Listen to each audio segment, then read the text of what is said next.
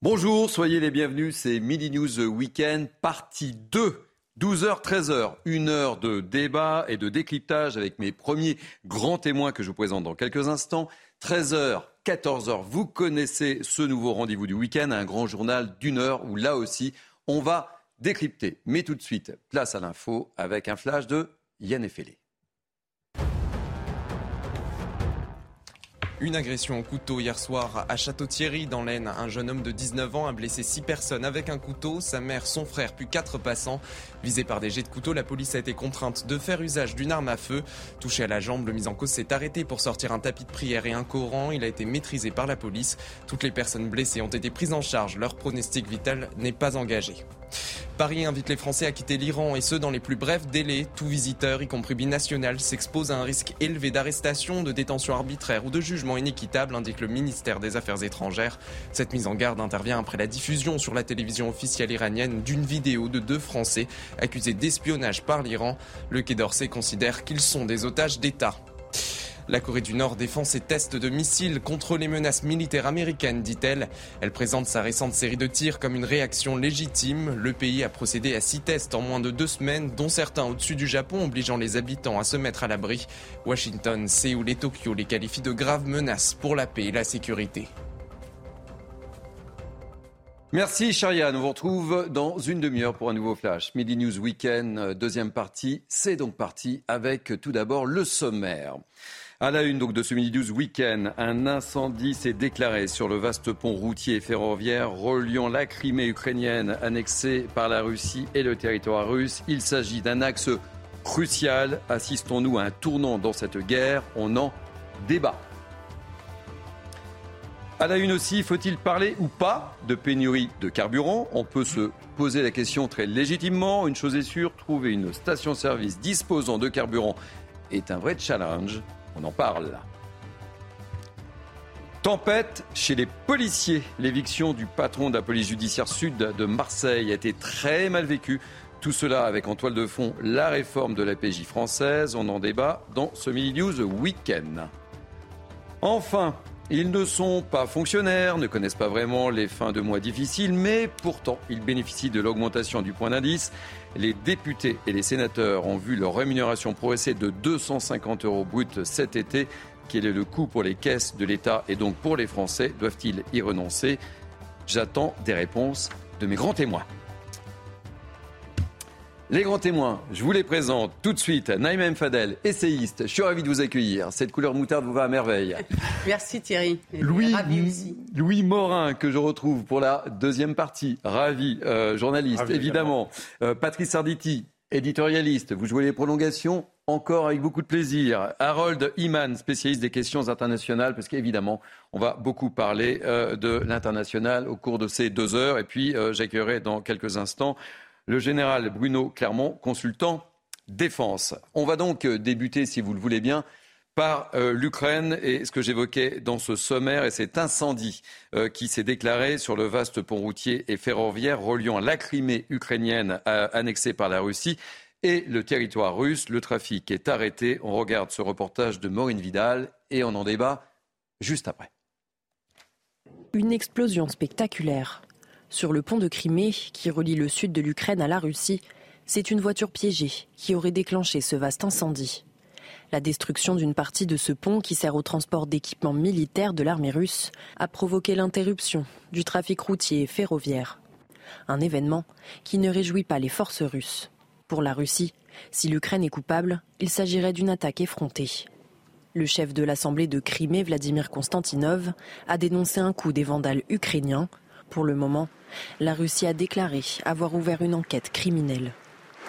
Allez, on va commencer euh, comme d'habitude par un petit tour de table rapide par euh, Naïma Mfadel. C'est un événement euh, très important qui s'est produit là. Hein. Un événement très grave et majeur justement dans l'escalade et on peut craindre euh, justement qu'il n'y ait pas cette désescalade, euh, désescalade tant attendue. Donc euh, moi je suis très, très, vraiment très inquiète et je crois que les Français, on le, voit, sont très inquiets par rapport à ce qui se passe aujourd'hui et qu'il n'y ait absolument pas aujourd'hui de signe vraiment de, médiation. Mais je pense que Harold et général vous nous en diront un peu plus. Euh, on poursuit ce tour de table alors que j'accueille avec beaucoup de plaisir pour justement ce qui vient de se produire. Le général euh, Bruno Clermont, consultant défense. On termine le, tour de table très rapidement. Louis Morin, votre, votre analyse sur ce qui vient de se produire. Oui, le, symbole pour la Russie est, terrible pour Vladimir Poutine, puisque en, réalité, c'est un symbole de l'annexion de, la Crimée de 2014. Hein, euh, vous l'avez rappelé. C'est un, symbole de 2014 qui est attaqué.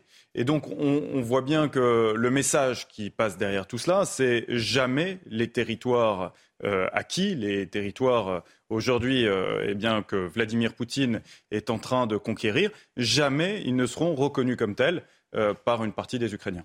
Patrick Zarditi. moi, j'essaie de me mettre du côté russe, mais juste, pour évidemment dire quelques, dire quelques mots, c'est c'est assez épouvantable pour les Russes parce qu'effectivement, on a dit que c'était un, symbole absolument grandiose de la suprématie, entre guillemets, euh, russe. Mais d'un autre côté, il faudrait peut-être se méfier euh, des commentaires euh, moqueurs de certains responsables ukrainiens depuis, depuis quelque temps parce que Moscou ne va pas se laisser faire. Là, il s'agit d'une infrastructure civile qui compte terriblement puisque c'est l'approvisionnement en matériel et, en hommes qui passait par ces 19 kilomètres de pont, le pont le plus, le plus grand d'Europe. et je, crois que là, faut se méfier d'une riposte. Alors va-t-elle être proportionnée ou pas? Riposte russe. Alors, Général Bruno Clermont, euh, merci encore une fois euh, d'être avec nous. Euh, c'est un élément très important qui vient de se produire dans ce conflit entre, entre l'Ukraine et, la Russie. Là, comme, comme à cause de CNews, je fais des insomnies. je l'ai vécu, Vous m'envoyez fort désolé. Je l'ai vécu en direct sur les réseaux sociaux. Donc j'ai vu les premières images, les premiers commentaires, et quand j'ai vu ça, j'étais sidéré. c'est sidérant. Ça m'a ramené au 14 avril, le 14 avril, c'est le jour où le, croiseur Moskva a coulé. Euh, un, succès majeur pour les Ukrainiens dans des conditions absolument imaginables d'ailleurs. Et, c'est à peu près de ce niveau-là, cette attaque de ce pont qui a été dit symbolique, euh, un marqueur important le lendemain de l'anniversaire de Poutine. Alors je pense qu'il y, a un point qui est important et il a déjà été évoqué, c'est euh, comment se positionne cette action dans le cadre de la contre-offensive menée par les Ukrainiens avec l'appui des Américains? En fait, il y a deux options possibles. Alors, on va remonter vraiment en haut. Mhm. C'est-à-dire que là, il s'agit de couper les lignes de communication pour gagner l'offensive sur Kherson et reprendre du terrain aux Ukrainiens euh, dans, un objectif de guerre qu'on ne connaît pas, premièrement. Et deuxièmement, c'est la préparation de l'offensive sur la Crimée. C'est-à-dire que, d'ailleurs, ça peut se faire en deux temps. D'abord, on crée les conditions de l'isolement de, de, la ville de Kherson pour lancer un siège. Une fois qu'elle est passée sur Kherson, on bascule sur la Crimée. Donc là, on est vraiment. Je pense que cette opération a été préparée de longue date. Vous vous souvenez, ça fait très longtemps que Zelensky dit nous allons faire une contre-offensive. Donc ça fait très longtemps, bien avant qu'il ne l'ait lancée à la mi-septembre, qu'elle est planifiée au Pentagone avec les Américains, différentes options. Et il y a plusieurs phases dans l'opération. Et en fonction de la planification, met des phases, étudie des possibilités, à, des situations dans lesquelles on va changer la stratégie. Donc une vraie question, c'est comment ça s'inscrit dans la stratégie globale militaire des Ukrainiens par rapport aux objectifs qui pose Zelensky tels qu'ils sont affichés, sont on va reprendre aussi la Crimée. Alors, euh, je m'adresse aux militaires que vous êtes là. Est-ce qu'on peut parler de tournant dans cette, euh, dans cette guerre À force d'avoir des tournants, on fait du surplace. Parce que... oui, je vous remercie. Merci. Il y, a, eu, beaucoup de tournants. Non, le vrai tournant, hein, le vrai tournant, c'est ce, qu'on a, c'est, ce à quoi on assiste, c'est-à-dire le recul massif de l'armée, de l'armée russe par rapport à la contre-offensive ukrainienne. C'est ça le tournant. Et ça, c'est simplement euh, un, un, accompagnement de ce tournant je vais faire un autre commentaire qui est important parce que je l'ai fait plusieurs fois et je pense que là, aujourd'hui, on va le comprendre. Il y a eu très peu d'attaques des Ukrainiens sur la Russie en tant que Russie. Hmm. Il y a eu quelques attaques autour de Belgorod au début de la, guerre. Il y a eu pas mal d'actions de sabotage dont on parlait très très peu d'ailleurs. Vous vous souvenez, Harold, on a même fait un, un point particulier. On a monté une vingtaine d'opérations de sabotage dont personne ne parlait entre Moscou et le Donbass. Les forces spéciales étaient en action et essayaient d'affaiblir le potentiel russe. Sur la Crimée, quand on regarde réellement ce qui s'est passé sur la Crimée, il n'y a eu que deux attaques importantes, une le 9 août et une le 17 août, des attaques qui ont été menées par les Ukrainiens qui l'ont reconnu trois semaines après. C'est-à-dire que, euh, je reviens sur un, autre développement qui est important, le concept d'armes offensives et défensives. Vous vous souvenez, on dit on leur donne des armes offensives, défensives, pas offensives. Bon, offensive, défensive, aucun sens. Hein. C'est offensif et défensif par rapport à quoi? Défensif signifie que, moi je pense que les Américains, je me trompe peut-être, hein, on dit aux Ukrainiens, on va vous aider à repousser les Russes à l'intérieur de l'Ukraine, mais vous ne touchez pas aux Russes à l'extérieur de l'Ukraine. C'est-à-dire, effectivement, d'ailleurs, on l'a vu, ils ne veulent pas livrer des, fameux missiles HIMARS de 300 km de portée euh, parce qu'ils ne veulent pas qu'avec des missiles euh, russes, euh, américains, pardon, les Ukrainiens puissent taper les objectifs en Russie. Donc tout ça est des HIMARS de plus courte durée. Ah, ils donnent des HIMARS de, de, mais tout ça c'est artificiel parce qu'il suffit de mettre l'HIMARS de 70 km à la frontière de la Russie puis vous tapez dans la Russie. Mais ça, ça, ça signe quand même une volonté depuis le début de cette guerre des Américains de dire nous ne voulons pas une confrontation directe avec la Russie, vous ne tapez pas sur le territoire de la Russie. Donc c'est une guerre très asymétrique. De Crimée et de Biélorussie, mais sont partis l'essentiel des attaques sur l'Ukraine. Ils jamais, il n'y a eu jamais d'attaque sur la Biélorussie, hein, et pratiquement très peu sur la Russie. Tous les bombardiers stratégiques, toute l'aviation russe, elle décolle de 50 km de la frontière. C'est pas difficile de leur mettre des bombes sur la figure. Hein. Ils ne l'ont pas fait. Ils n'ont pas le droit de le faire. Aujourd'hui, on sent que ça évolue. Alors, on le voit sur le terrain, l'armée ukrainienne gagne du terrain, ce dont se félicite le, président Zelensky. Je vous propose de l'écouter et on en parle ensuite. Cette semaine seulement, nos soldats ont libéré 776 km de territoire dans l'est de notre pays et 29 colonies, dont 6 dans la région de Lugansk, du pseudo-référendum russe. Au total, 2434 km de notre territoire et 96 colonies ont déjà été libérées depuis le début de cette opération offensive. Alors, Harold, je me tourne vers vous. Est-ce que euh, vous avez le sentiment que Vladimir Poutine va accepter, je dis bien accepter, cet affront? Parce que ce, pont, il est tenait. C'était un pont qui, a priori, était imprenable, intouchable, etc. Et on le voit, c'est encore euh, un échec. on vient de le dire, que, le pont était construit par lui. C'était son œuvre. Il n'y avait, pas de pont avant l'annexion de la Crimée. Et il a été inauguré par Vladimir Poutine en personne qui conduisait le premier camion en 2018 et 2019 pour la partie ferroviaire, euh, parce que c'est vraiment un bel ouvrage. Et donc, c'est véritablement un affront. Après l'anniversaire, on l'a dit aussi. Donc, on a déjà, Vladimir Poutine a déjà utilisé la dialectique nucléaire depuis le début. Il dit nous avons des armes vraiment très puissantes auxquelles vous, ne pouvez, que vous ne pouvez même pas imaginer. Et, ça a repris depuis l'attaque. La Medvedev, euh, son, bras droit, on va dire, euh, est en train de dire des choses de ce style. Donc, comme aux États-Unis, le général le disait, on, est, en train de se retenir ou retenir un peu les Ukrainiens, n'allons pas trop trop loin. La Crimée a été ouverte. Maintenant, mais la Crimée était déjà prise à la Russie. La Russie elle-même, c'est-à-dire tout moins la Crimée en rouge, on n'y touche pas. Donc c'est un petit pas en avant et on regarde si Vladimir Poutine veut vraiment aller dans cette direction. Et à chaque fois, il ne le fait pas. Alors voilà, on crie au loup, peut-être qu'il ne le fera jamais. Par rapport à ce que vous disiez, général, c'est que là, clairement, euh, vous disiez que les Américains euh, dissuadaient de toucher euh, à la Russie, au territoire russe, mais là, la Crimée, Alors, le pont. Bonne, bonne question. Donc c'est pour ça qu'il y a deux options. Soit les attaques qui ont été portées le 14, le 9 août et le 17 août sur la Crimée, qui ont détruit des, aéroports euh, militaires, des nations militaires, où, celle-ci fait partie de la stratégie de reconquête dont on ne sait pas si elle comprend la Crimée, c'est pour ça que je, le dis bien, mm. soit c'est une reconquête qui va comprendre la, Crimée dans le coup d'après. La question centrale qui va se poser, je pense, c'est l'avenir de la Crimée. Mm compte tenu des difficultés rencontrées les Russes. Euh, dernière question, euh, on, l'a évoqué, vous étiez mon, invité la semaine dernière, mon, général, ce risque nucléaire qu'on évoquait avec, euh, avec Harold et, dont tout le monde parle. Quel est votre ressenti alors, bah, je, Qu'est-ce que peut faire Poutine il y, a, deux discours dans la guerre. Il y a la préparation du cas le scénario le pire, espèce d'escalade nucléaire parce que Poutine n'aurait pas d'autre solution que pour sidération, pour marquer, pour ne pas perdre, pour tenter un geste désespéré d'utiliser une arme nucléaire, ça c'est dans un scénario qui n'est pas encore là, et puis il y a la conduite de la guerre. Évidemment, à un moment donné, les, deux, les deux peuvent converger. Bon, pour l'instant, les deux ne convergent pas, mais plus les Russes sont en difficulté, plus ça converge. Mais le, point de rencontre, euh, il, est bien plus loin dans le temps. Donc c'est cette préparation qui est en, train de se faire également. Parce qu'on peut prendre le problème par tous les sens. Jamais on a une situation dans laquelle vous avez deux puissances nucléaires qui s'affrontent par Ukraine interposée ou sur l'Ukraine mm. euh, dans, l'histoire du monde. On n'a jamais vu ça. Donc il y a une dangerosité qui est évidente. Euh, et donc il faut faire attention. Tout le monde fait attention à ce qu'il fait. Je pense que ça, c'est un, c'est un mot important.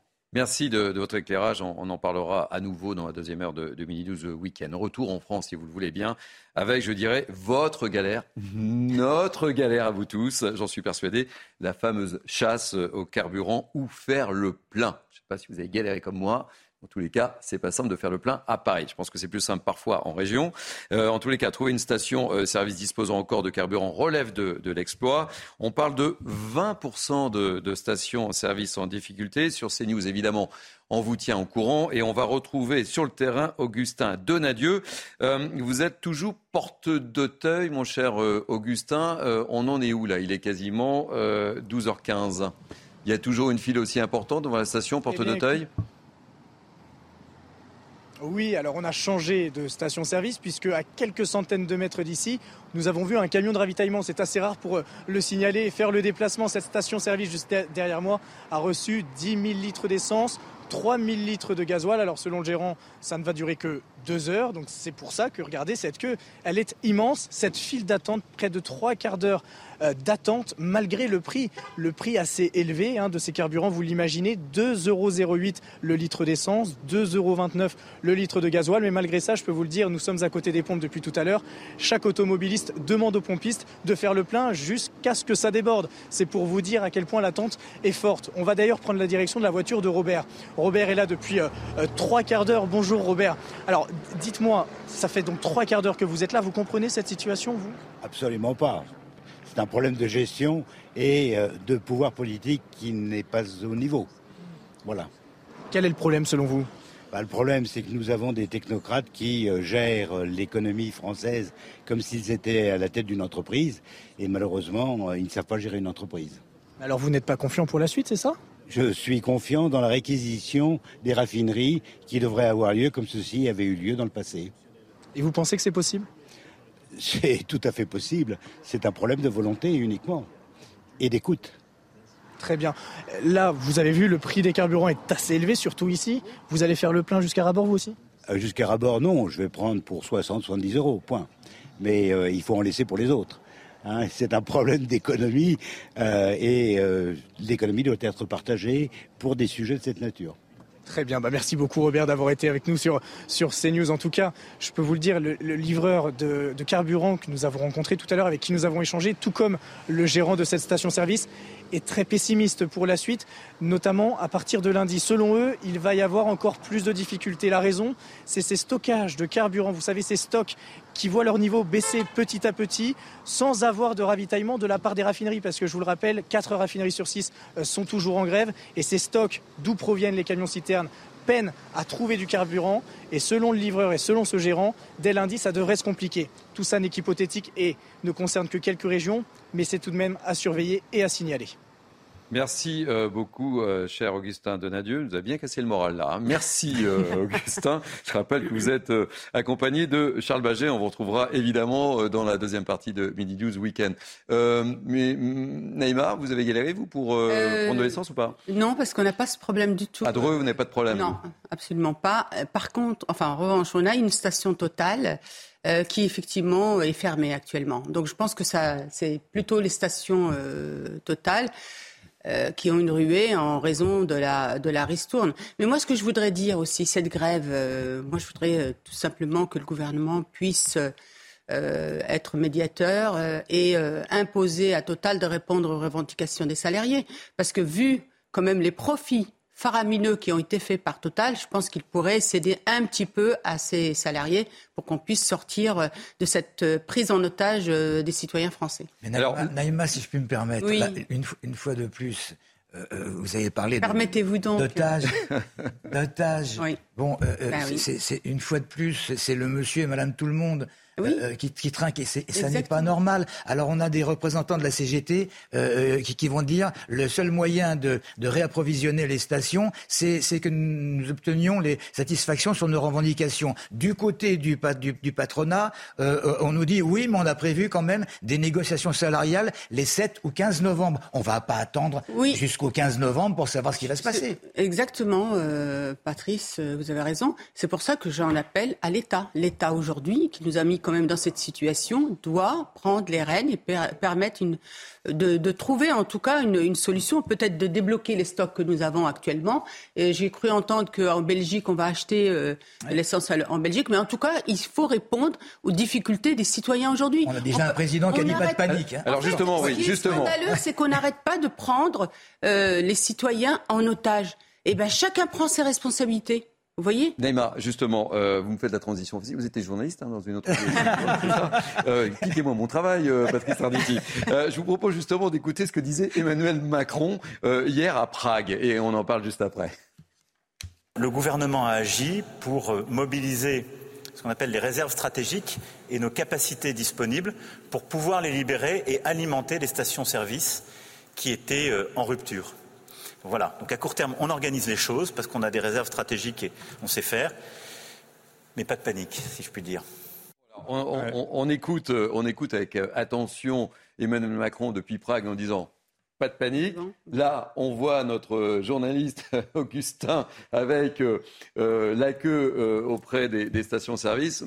Et puis, un problème là, non? Et puis deux sons de cloche au sein de, deux sons de cloche. Au sein de l'exécutif, parce qu'on a Emmanuel Macron qui nous dit euh, pas de panique, euh, on est en train de débloquer les réserves stratégiques, mais on a Olivier Véran dans le même temps qui nous dit il n'y a pas de pénurie, et on voit sur le terrain qu'en fait, si, il y a bien une, une pénurie, hein, une pénurie. Bah, c'était la question hein, de, de, mon introduction, pénurie ou pas pénurie? Pénurie, c'est une certitude. Définition du Larousse, manque de ce qui est nécessaire, insuffisance. On voit bien aujourd'hui que vous avez certaines stations-service sur lesquelles vous avez une à deux heures d'attente pour euh, réussir à faire de l'essence. Donc il y a bien une pénurie. Et le conseil que l'on pourrait, que l'on doit donner aujourd'hui à Olivier Véran, porte-parole du gouvernement, c'est arrêter d'être dans le déni. Parce qu'il n'y a rien de pire que le déni des problèmes des Français lorsque vous êtes confronté à une situation euh, difficile, compliquée, de vous rendre compte que le gouvernement est dans le déni et compte par conséquent ne rien faire parce qu'il considère que tout va bien, eh bien, il n'y a rien de pire en termes de perception. On l'a vu, cet automobiliste qui était interviewé par euh, le, reporter à l'instant était très critique vis-à-vis euh, du gouvernement, hein, euh, qui gère le pays comme une entreprise, mais qui ne sait pas gérer une entreprise. Oui, il hein. forcément, on a effectivement des réactions qui sont quelque peu épidermiques des automobilistes, et c'est justifié parce que le déni, il n'y a rien de pire. En ce sens-là, le discours d'Emmanuel Macron était déjà plus raisonné, hein, puisque lui, il fait le constat effectivement d'une situation euh, compliquée. Il déclare pas de panique. Il a intérêt quand même à ce que la situation euh, s'améliore euh, d'ici peu. s'il ne veut pas que ça se retourne contre lui. je voulais qu'on regarde très rapidement le reportage d'Anne-Isabelle Tollet de, de, Sacha Robin qui ont accompagné une infirmière. Vous allez voir si effectivement la situation, il n'y a pas de panique. On va voir. Ambulancière depuis 16 ans dans le Val d'Oise, Elodie peine à faire le plein. Bonjour monsieur, il y a du gasoil? Non, il n'y a rien. Il n'y a rien du tout. L'ambulancière vient d'être mandatée par le SAMU pour assurer le transport d'une dame de 84 ans vers l'hôpital le plus proche. Mais en ces temps de pénurie d'essence, Elodie doit adapter sa conduite pour retarder son passage à la pompe. La pénurie, c'est quelque chose qui est problématique pour nous. Euh, on essaye d'adapter notre conduite à cette consommation excessive que peut entraîner justement la conduite en urgence puisque c'est des accélérations, c'est des freinages. Euh. Ces véhicules spécialement adaptés pour transporter des patients ou des blessés ne sont pourtant pas considérés comme prioritaires à la pompe, enfin pour l'instant. Nous sommes en attente d'un décret euh, de la part du préfet qui va nous permettre d'avoir des, pompes et des, et des stations-service réquisitionnées afin de nous permettre justement de plus rencontrer la problématique aujourd'hui de pouvoir faire rouler nos véhicules. Avec un plein de 100 litres tous les deux jours, le ravitaillement de cette ambulance se fait la nuit pour éviter la pagaille et une perte de temps au détriment des patients. Merci à mon équipe de nuit qui, euh, entre les heures de 1h du matin et 4h du matin, ce qu'on appelle la nuit profonde, euh, il y a un petit peu moins d'activité, donc euh, eh ben, ils ne chôment pas pour que nous, en journée, on puisse effectuer notre travail. Même si Elodie peut compter sur son plein d'essence aujourd'hui et demain, elle redoute une panne sèche qui pourrait la conduire au chômage technique. Voilà, on voit la situation n'est pas simple. On en parlera dans la deuxième partie de Mini News Weekend. On va marquer, si vous le voulez bien, vous le voulez bien, une petite pause de publicité et on parlera du malaise au sein de la police judiciaire. A tout de suite, vous êtes bien sur CNews. The Weekend, nous sommes ensemble jusqu'à 14h dans quelques instants. Je vous représente mes grands témoins, mais tout de suite place à l'info avec Yann Effelé. L'épidémie de Covid toujours en progression. La vague commencée début septembre continue sa hausse en matière de contamination, mais aussi en hospitalisation. Plus de 16 000 patients Covid sont à l'hôpital. C'est le même niveau que celui de la mi-août. Les mouvements de grève de raffinerie et de dépôts de carburant sont reconduits chez Total Energy et ExxonMobil selon la CGT. Trois des six raffineries françaises sont toujours à l'arrêt aujourd'hui. Ces blocages entraînent une baisse des livraisons de carburant et des ruptures de stock temporaires dans certaines stations-service. Kylian Mbappé sera le joueur de foot le mieux payé de la planète cette saison. C'est ce que révèle le classement annuel de Forbes. Le magazine prend en compte ses revenus du club et ses contrats publicitaires et le montant devrait atteindre 131 millions d'euros. Un mot pour signaler que le PSG se déplace à Reims ce soir. Un match à suivre sur Canal Plus Sport 360 à 21h. Voilà, très heureux de, vous retrouver. Je vous représente euh, mes invités alors que Naïma essayiste, a fait tomber son stylo. Je vous raconte, c'est du direct live. Je ne peux rien vous cacher. Euh, ravi de vous accueillir, Naïma. Euh, Louis Morin, journaliste, et Patrice Arditi, éditorialiste. Euh, je vous l'avais dit euh, juste avant la pause publicitaire, situation très, mais alors vraiment très tendue au sein de la police nationale depuis l'éviction du directeur de la PJ de Marseille, Eric Arella, limogé au lendemain euh, d'un coup d'éclat des policiers marseillais qui ont organisé une véritable haie de déshonneur contre le directeur général de la police nationale, Frédéric Vaux. Évidemment, c'est plutôt mal passé. On en parle juste après les explications de Célia Judas. C'est sous les applaudissements qu'Eric Carella, directeur de la zone sud de la police judiciaire, quitte son bureau hier. Celui qui, durant sept ans, a mené les enquêtes sur la grande criminalité dans le sud de la France, a été remercié plus tôt dans la journée. Une conséquence directe de l'accueil glacial réservé à Frédéric Vaux, directeur général de la police nationale, lors de sa venue dans un commissariat marseillais ce jeudi. Le silence régnait en réponse à la controversée réforme de la PJ. Comme pour toute réforme, il y a des discussions, il peut y avoir des désaccords, mais une telle déloyauté n'est pas acceptable. Les résultats à Marseille sont par ailleurs mauvais, avec des niveaux records d'homicides alors que les effectifs ont été considérablement renforcés. À Lyon, les policiers font grève brandissant des pancartes Je suis Arella. Des messages, également visibles à Versailles où une Marseillaise est entamée, tout comme à Nanterre. Une mobilisation nationale qui a également touché Strasbourg, Nice, Lille et plusieurs autres villes du pays les effectifs, eux, ils ont besoin de savoir qu'on les entend. Et, euh, ils, sont poussés, euh, ils sont poussés à des actions de ce type par l'absence complète de dialogue. Je pense qu'il y a un problème de communication, euh, monsieur le directeur général, avec la base, s'il est passé par ses directeurs. Et là, on voit bien que quand un directeur n'est pas d'accord, quand il y a une action d'effectifs, c'est le directeur qui saute. Eric Arella sera désormais chargé de mission à la direction générale de la police nationale. Quant à la réforme de la PJ, elle doit être évoquée lundi durant un séminaire des procureurs généraux. Une manifestation contre ce texte est déjà prévue le 17 octobre. Euh, Louis Morin, je me tourne vers vous. Le limogeage d'Eric Arella évoqué dans, dans ce reportage, c'est c'est l'erreur de trop, là, dans un climat, dans un contexte euh, on ne peut plus tendu? En tout cas, c'est compliqué à gérer. Alors, il faut bien comprendre euh, le contexte pour, euh, pour, comprendre cette affaire. Et le contexte, c'est celui d'une réforme de la police judiciaire. L'objectif, c'est de créer un nouvel échelon au niveau euh, départemental, un DDPN, un directeur départemental de la police nationale, euh, alors qu'actuellement, la police judiciaire rapporte directement à la DCPJ, à la direction centrale de la police judiciaire, au niveau national. Et donc, en fait, il y aurait un nouvel acteur qui regrouperait euh, sous lui tous les services de la police, y compris euh, ceux de la police judiciaire. La crainte, c'est quoi? C'est que les effectifs de la police judiciaire soient fondus dans ceux de la sécurité euh, publique, de ne plus avoir le temps ni les moyens de se concentrer sur les affaires les plus graves, mais de ne faire que de la délinquance du quotidien. C'est ceux, ceux qu'ils craignent et ils ont le sentiment, si vous voulez, euh, que aujourd'hui le limogeage euh, du, du, du, directeur de la PJ de Marseille, euh, eh bien, il ne s'agit que d'un bouc émissaire parce que lui était également eh bien, contre cette réforme. Et ils ont le sentiment que rien ne justifie le limogeage du, directeur. C'est en cela qu'il y a des critiques et c'est en cela qu'il y a aujourd'hui eh bien, de telles réactions contre le directeur central de la police nationale. Naïma vous n'avez pas le sentiment un petit peu, enfin c'est un peu le, ressenti qu'on peut avoir, que le gouvernement patauge un peu dans, cette, dans cette réforme avec, Louis l'évoquait, c'est la goutte d'eau qui fait déborder le vase, l'éviction de... Effectivement, puisque non seulement les, les policiers n'en veulent pas, mais en plus les magistrats n'en veulent pas, et un grand magistrat, procureur, pardon, euh, tel que François Moulin, a bien dit que les, les, les, conséquences très négatives euh, sur l'investigation au quotidien. Il faut savoir que les policiers, ces policiers-là, ce sont des spécialistes du grand banditisme, pardon, de la criminalité, qu'en plus ils ont euh, vocation à intervenir au niveau national, mais aussi international, et que cette organisation va faire en sorte qu'ils soient au niveau des départements, sachant que ce sera une frontière pour pouvoir intervenir au niveau euh, national et qu'en plus, ils vont dépendre d'un préfet, ce qui peut leur poser aussi des problèmes de, de, j'allais dire, de,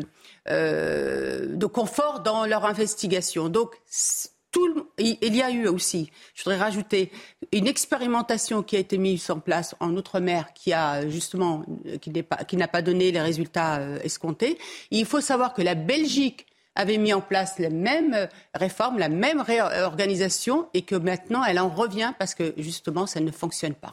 On a l'impression, euh, Patrice Arditi, que, le mouvement va, encore plus se développer. On voit les images euh, très très fortes hein, de, ces policiers. Hein. Ça va probablement faire tache d'huile, mais un, officier de police avec qui je discutais hier soir m'a dit, écoute Patrice, euh, c'est très simple. on peut passer du temps à essayer de trouver les gros bonnets des trafics de drogue et c'est ce que faisait ce, grand flic qui a été, qui a été limogé, ou alors on fait du chiffre, on fait du chiffre et on va capturer, capturer, excusez-moi, excusez le terme, on va s'emparer, on va s'emparer d'un certain nombre. Vous pouvez capturer si vous voulez, je vous l'accorde. Hein, on va s'emparer d'un certain hein. nombre de, de, de, dealers euh, comme ça tous les jours et comme, et comme ça au-dessus de nous, eh bien il y a des chiffres qui sont éloquents et, et, et on est félicité. Le problème, et on le sait maintenant, c'est que euh, euh, le, le, grand flic qui vient d'être limogé, effectivement, avait probablement raison. Et je me suis même laissé dire par cet officier de police hier soir que ce haut personnage euh, euh, avait l'habitude de, déclencher des enquêtes sans même prévenir sa hiérarchie voire le procureur pour ne pas perdre de temps. pour ne pas perdre de temps. Et c'est extrêmement important. Ce sont deux visions tout à fait différentes de la police. Mais là également, il y avait un automobiliste tout à l'heure à propos des carburants qui en parlait. Il y a des techniciens qui sont au contrôle et qui ne font pas la part des choses lorsqu'on est sur le terrain. Et le... vous avez le sentiment qu'il faut la faire cette réforme ou pas vous? Ça, va être très compliqué parce que si effectivement vous avez euh, tous les effectifs de la police judiciaire qui commencent à s'y opposer, on sait bien qu'Emmanuel Macron a beaucoup de mal aujourd'hui à avoir des effectifs de, police qui, sont contre lui. Il a toujours tout cédé euh, aux effectifs de police, y compris euh, à certains moments, au moment des Gilets jaunes. Souvenez-vous, il y a eu beaucoup d'augmentations, il y a eu des augmentations de moyens qui avaient été alloués à, la police, même s'il en manque encore, hein, on est bien d'accord. Mm. Mais en tout cas, Emmanuel Macron ne sait pas gouverner sans une police forte qui lui est acquise. Et aujourd'hui, on voit que la police judiciaire, tous les effectifs sont vent debout contre. Je ne suis pas sûr qu'elle tienne longtemps. Allez, on va changer de sujet. C'est un sujet pour vous, euh, ma chère euh, Naïma euh, Mfadel, en tant qu'ancienne politique. On, va parler de la hausse des salaires des députés et des sénateurs. J'aimerais bien beaucoup, beaucoup vous entendre là-dessus. Une hausse de 250 euros par mois pour les députés et les sénateurs de la Nation. Explication d'Elisa Lukavski. On en parle juste après. C'est presque passé euh, inaperçu. Jeudi, sur le site de l'Assemblée nationale, une modification a été euh, publiée précisant que depuis le 1er juillet, eh l'indemnité versée aux parlementaires a été augmentée. Les députés et sénateurs bénéficient désormais euh, d'une indemnité de 7 493 euros contre 7 239 euros bruts, soit une augmentation de 254 euros bruts, environ 160 euros net. Une rémunération qui se compose d'une indemnité dite de base de 5 820 euros, d'une de résidence de 174 euros et d'une indemnité de fonction de 1498 euros. Alors, vous vous demandez pourquoi ce changement sur la fiche de paie de nos députés et de nos sénateurs? Eh bien, en raison du relèvement du point d'indice des fonctionnaires. Car même s'ils ne sont pas fonctionnaires, eh bien, la rémunération des parlementaires, elle est euh, calculée à partir de ce point d'indice qui a été relevé de 3,5% au 1er juillet par le gouvernement. Au total, avec cette augmentation, la rémunération des parlementaires, elle pèse plus de 164 millions d'euros, charges sociales inclus, dans le budget 2022, soit près d'un milliard d'euros sur la durée du quinquennat. Vous savez tout ou presque. En tant qu'ancienne politique, quel est votre avis? bah, J'aimerais bien vous entendre là-dessus. non, mais je, pense, vous savez, que ça pourrait passer euh, inaperçu, si je puis dire, euh, en temps normal. Hmm. Mais on pas en temps de crise. Euh, mais voilà, mais pas en temps de, crise. Et on est dans une crise majeure où nos compatriotes comptent les centimes. La preuve, c'est qu'ils cherchent même les ristournes dans, pour, pour l'essence. Donc, je trouve que symboliquement, c'est très, très euh, mauvais pour l'image euh, des élus, des députés. Et je trouve vraiment, je me demande pourquoi ça intervient maintenant. Bah, alors, c'est vrai que c'est indexé sur euh, le point d'indice mmh. des, fonctionnaires. D'ailleurs, on pourrait se poser la question pourquoi? Pourquoi sur le point d'indice des fonctionnaires? Enfin, bref. Mais en tout cas, je trouve que c'est un message qui est vraiment extrêmement négatif, qui est donné à nos compatriotes qui vraiment aujourd'hui souffrent de cette inflation et qui voient baisser leur pouvoir d'achat et qui voient leur salaire ne pas augmenter.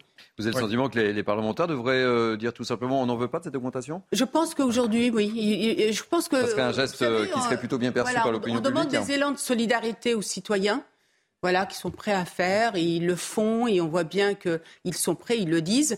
Et je pense qu'aujourd'hui, on devrait demander à nos politiques, à nos élus, effectivement, d'être dans cette solidarité euh, euh, qu'ils doivent aussi euh, aux personnes qui les ont élus aussi. C'est montrer aussi un signe fort. Louis Morin? Oui, il ne faut pas être démagogique. Cette réévaluation des indemnités parlementaires, elle n'a rien d'illégitime. Hein, à partir du moment où on réindexe, euh, où on indexe sur le point d'indice des, fonctionnaires, c'est plutôt logique. Et pour répondre à, à Naïma, en réalité, on a choisi d'indexer euh, sur le point d'indice des fonctionnaires et non pas sur l'inflation, parce que le point d'indice des fonctionnaires a été gelé pendant des années, et que là, il aurait été extrêmement choquant de voir une indemnité euh, des élus augmenter quand les fonctionnaires, eux, étaient, étaient, étaient en train de stagner. Mais aujourd'hui, hein, aujourd'hui, aujourd'hui, effectivement, on peut se poser la question à l'heure où le gouvernement et à l'heure où même toute la majorité demandent des efforts aux, Français et demandent une sobriété en matière euh, d'énergie, euh, on peut quand même se poser la question est-ce qu'il est pertinent d'envoyer ce signal-là à la population et de dire voilà, les parlementaires vont être augmentés? Probablement pas. Patrick Sarditi, on l'a évoqué dans la première partie euh, de Mini News Weekend. Vous, ça vous choque pas en, l'occurrence hein? Non, ça ne me choque pas parce que c'est une tempête dans un, verre d'eau. D'abord, on savait très très bien que ça allait se produire euh, si, euh, si l'indice euh, des, fonctionnaires était, réévalué. Ça, a été le cas, donc c'est pas, pas une nouveauté. maintenant, il faut quand même pas exagérer. Bien sûr, le moment, il est, mal choisi, mais, aux manettes de, l'exécutif, on ne choisit pas les, moments. Il y a des choses qui se passent, qui sont fonction, on dit, dans deux mois, dans trois mois, lorsque le point d'indice sera réévalué, il y aura ça bon, c'est tombé, c'est tombé à ce moment-là. Ça n'est pas catastrophique. Je crois savoir que le budget de l'Élysée a été réévalué et qu'il y a un certain nombre de millions en plus. Il n'y a pas eu des cris d'orfraie dans la population non plus. Non, mais si vous nous posez la question, on va vous dire que c'est pas normal non plus. Mais, attendez, euh, euh, franchement, franchement, on rirait, on rirait si on voyait, on, voyait le, secrétaire général de l'Élysée qui disait non, nous n'allons pas nous, augmenter, nous allons bah rationner bah un, certain nombre de bah choses. Non, on, a, on a quand même besoin, on a quand même besoin de moyens pour faire un certain nombre de euh, choses. Maintenant, vous, savez que... Euh, baisser, éteindre, oui, bien sûr. Mais les, les, il y a eu un clip hein, qui a été lancé hein, par le gouvernement, pour, justement. sur, bien sûr, mais les salaires des députés, c'est une indemnité de fonction, c'est de, de, de résidence. Pas contre puis, le euh, salaire, Patrice. Pardon pas contre cette indemnité qui est, qui est juste, qui est normale et qui peut même, on peut se poser la question si c'est assez, etc. Par rapport. Moi, je, je suis pour qu'on paye bien nos politiques. Pourquoi? Parce qu'ils nous représentent. Et pour, et pour qu'ils ne fassent que ça et qu'ils soient complètement dans, euh, dans leur fonction. C'est pas ça. Je serais ravi. C'est qu'aujourd'hui, c'est qu'aujourd'hui, justement, en tant que politique, vous savez, moi j'ai vu des maires qui ont baissé, qui ont baissé leur indemnité dans certaines villes. Non, non, mais ça peut être démago, ça va être tout ce que vous voulez, mais, mais voilà. Je crois, je, crois qu'aujourd'hui, les politiques doivent aussi donner des signaux forts. C'est pas possible. Sinon, on comprend pas. Sinon, on comprend pas. Vous savez, j'ai vu dernièrement, vous savez, j'ai vu dernièrement que les sénateurs ont toujours la fameuse prime pour se chauffer, au chauffage, qui existait, je crois, depuis toujours en fait, mm. qui n'a pas été remise en cause. Mais comment vous pouvez expliquer ça aux Français aujourd'hui qui sont aujourd'hui obligés de faire des économies de bout de chandelle parce que, nous sommes en temps de crise. parce que nous sommes en temps de crise, il faut qu'un certain nombre de personnes se flagellent. Maintenant, les politiques doivent, se flageller, les patrons doivent se, flageller. Non, il n'y a que la population qui doit se flageller. Pardon. Bon, eh ben, écoutez, la population qui doit se flageller. On va, on va avancer parce que vous ne serez pas d'accord, mais, c'est le propre de ces débats. Et je vous propose de prendre amitié avec euh, Patrice. Oui, mais on peut, on peut pas être d'accord, et en l'occurrence c'est le cas, et, je le respecte. Je vous propose d'aller, euh, de prendre la direction de Grenoble, si vous le voulez bien. Euh, on continue encore aujourd'hui euh, notre série de reportages sur l'insécurité à, Grenoble, l'insécurité et la violence liée au grand banditisme. Vous le savez, on en a beaucoup parlé. Jeanne Cancar, Olivier Godloff ont recueilli le témoignage d'une femme qui a assisté à une scène un peu difficile, récit signé de Solène Boulan et Augustin Donadieu. C'est devant ce bar du quartier Saint-Bruno à Grenoble qu'une fusillade a éclaté samedi dernier. Kalachnikov à la main, un individu cagoulé fait irruption dans le commerce. Cette femme, qui était à l'intérieur au moment des faits, raconte sous couvert d'anonymat. Ils ont tiré en l'air et ils insultent les gens. Ils ont pris les fusées, ils ont monté comme ça et, font, et tirent en l'air. Et que ça m'a fait tellement peur, j'ai été traumatisée. Vous avez cru quoi à ce moment-là? J'ai vu la mort. On s'est fait menacer gratuite. Une course-poursuite s'engage alors entre la police et les hommes à bord d'un véhicule volé. Leur trajet s'achève dans le quartier de l'Arlequin où ils tentent de fuir à pied. L'un des suspects aurait visé les policiers avec sa Kalachnikov. Les forces de l'ordre tirent alors à trois reprises et le blessent.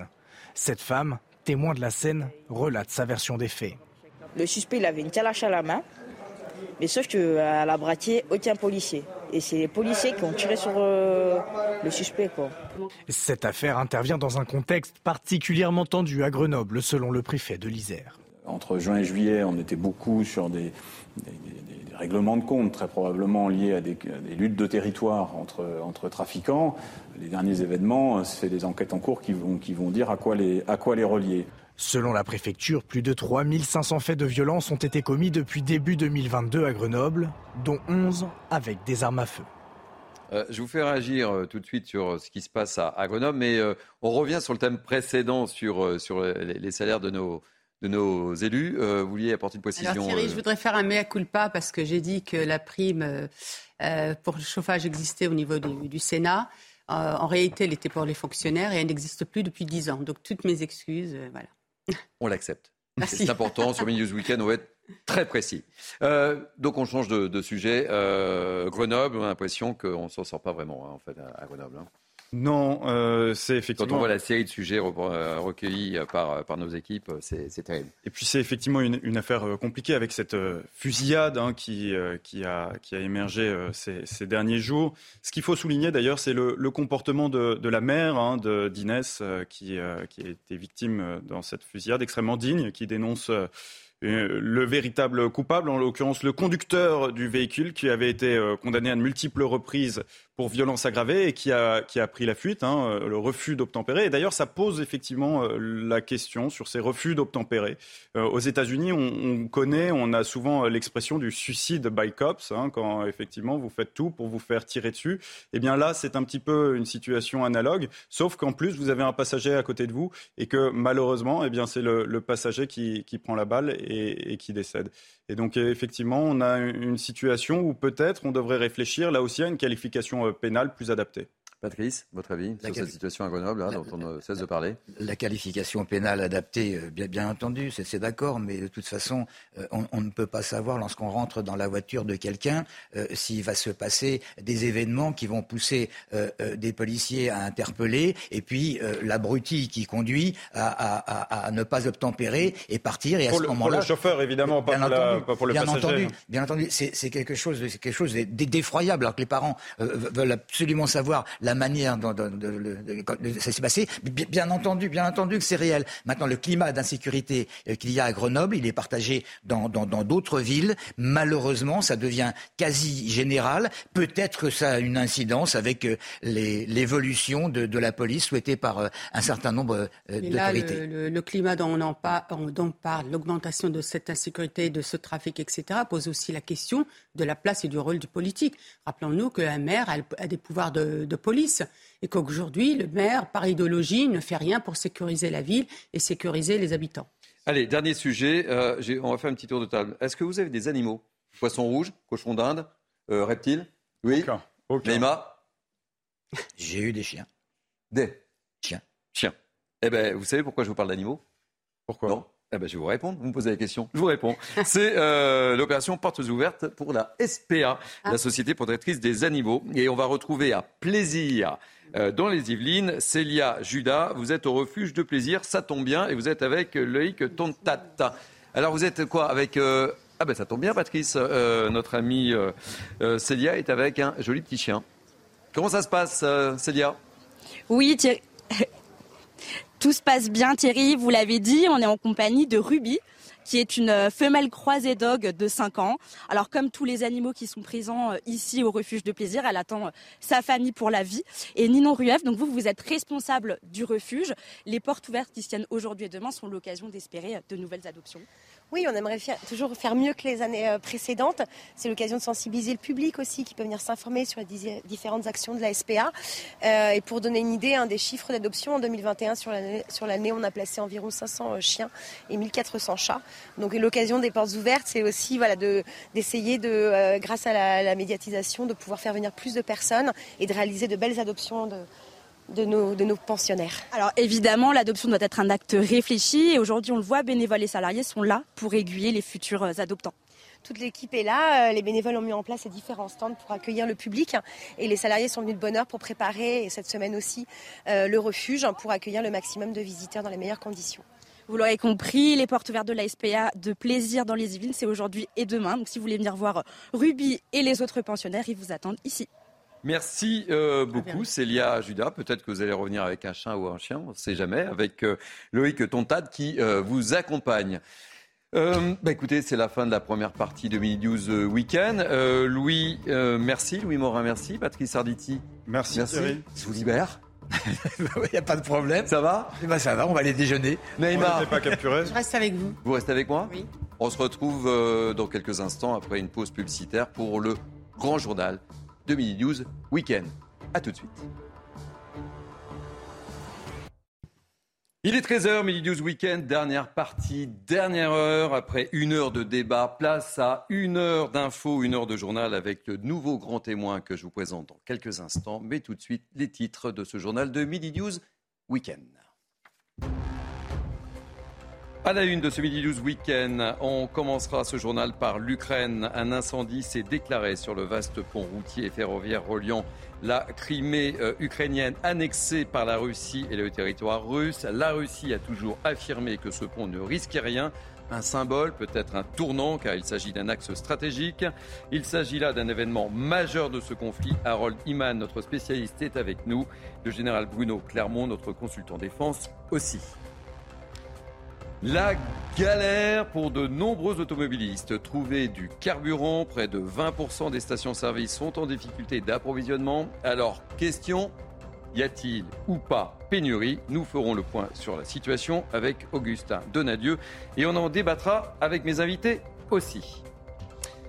La grande crise dans la police. L'éviction du patron de la police judiciaire sud de Marseille a déclenché une véritable tempête. Le tout sur fond, vous le savez, d'une réforme à marche forcée de la PJ française. Reportage et analyse dans ce journal. Enfin, ils ne sont pas fonctionnaires, ne connaissent pas vraiment des fins de mois difficiles, mais pourtant, ils bénéficient de l'augmentation du point d'indice. Les députés et les sénateurs ont vu leur rémunération progresser de 250 euros bruts cet été. Quel est le coût pour les caisses de l'État? Et donc pour les Français Doivent-ils y renoncer? On fera le point avec Elisa Lukavski. Voilà, dernière ligne droite pour ce Mini News Weekend avec un nouveau plateau d'invités. Toujours avec moi, Naïma Mfadel, essayiste, ravi. Ça fera deux heures, Naïma. Ravi de vous accueillir. Euh, toujours avec nous, le général Bruno Clermont, consultant défense, puisque nous allons beaucoup parler de ce qui se passe en Ukraine. Euh, Harold Iman, évidemment spécialiste des questions internationales. Et j'accueille avec beaucoup de plaisir Sandrine Pégan, avocat, toujours sans eux. Bonjour Thierry, toujours sans eux.